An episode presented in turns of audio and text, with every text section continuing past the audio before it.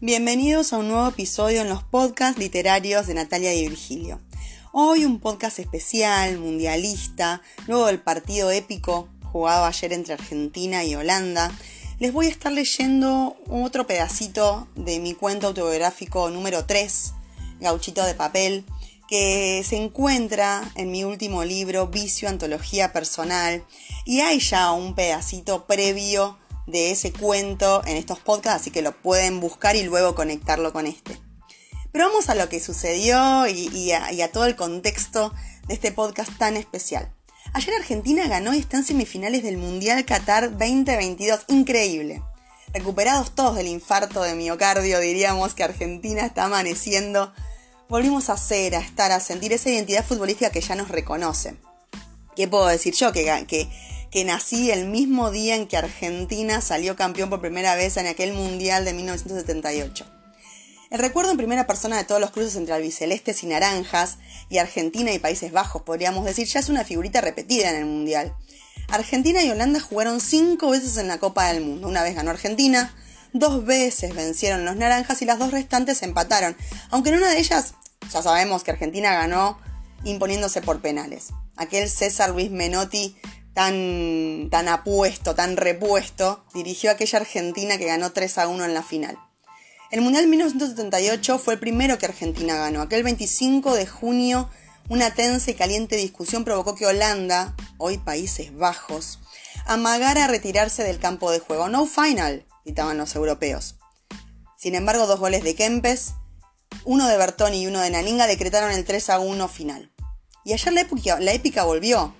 Los dirigidos por Scaloni se impusieron a los de Bangal en el estadio y clasificaron las semifinales de la Copa del Mundo Qatar 2022. Un poco trastabillado, la victoria 4 a 3 por penales de Argentina versus Países Bajos em, nos dio ese infarto que les hablaba un poquito al principio. Y Argentina fue mucho más ante una selección tan de Países Bajos medio, no sé, eso es opinión y título personal, vulgar, desdibujada, grotesca, todo el tiempo eh, llevando como al límite a los jugadores, con ese estilo de fábrica mezquino, medio raro todo lo que sucedió ayer. Eh, por eso tenía ganas de, charlarlo, de, de, compartir este podcast y que ustedes me cuenten también sus impresiones. Eh, primero hubo que sufrir, hubo que saber sufrir, Teníamos el partido controlado y Países Bajos lo empató en el décimo minuto del descuento, increíble. Igual nos repusimos, terminamos acorralando al rival y con los penales se desató esa fiesta que todavía nos dura hasta esperar a Croacia. Y ahora les voy a leer un otro un pedacito de aquel día tan épico que nos, que nos unió a todos a pesar del contexto. Bueno, ¿están preparados? ¿Ya tienen el libro a mano? O bueno, ¿tienen las orejas y el corazón preparados para escucharme? Acá vamos. Y aquel 25 de junio llegó. Tal cual lo vivió mi vieja, recuerdo que fue un día muy especial para todos, ya que las emociones giraban en torno del mundial y de mí. Era la primera hija y la primera nieta de la familia. El camino empedrado y la lejanía del hospital español se hicieron sentir en cada salto que pegaba en la panza. El partido se jugó después de mi nacimiento y todo era felicidad, gritos y emociones. Mientras mi mamá me daba la teta, mi papá iba y venía a otra habitación donde los hombres, otros recientes padres, se habían juntado a ver la final contra Holanda. Percibía mucho amor y euforia y me serenaba oír las palabras hermosas que ambos me decían, a pesar de todas las cosas que había escuchado en el útero de mi madre.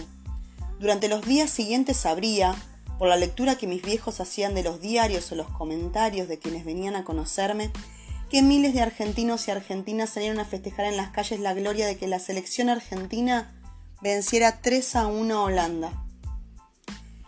La, contracara fue que el dictador Rafael Videla se daría el lujo por primera vez en la historia del fútbol argentino entregar la Copa del Mundo al capitán de la selección argentina.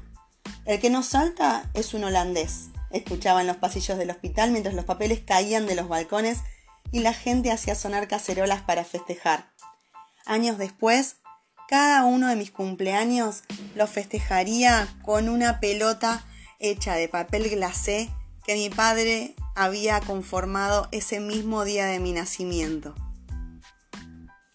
Bueno, espero que les haya gustado este podcast tan especial, tan sentido, tan emotivo. sobre el día de mi nacimiento, que por supuesto vicio me atraviesa de distintas maneras, sobre todo tiene mucho de mi historia personal. Y mm, bueno, como yo les digo un pedacito en la sinopsis, es una antología, la primera de toda mi vida, la cual le permito abrirme como rayo sanador.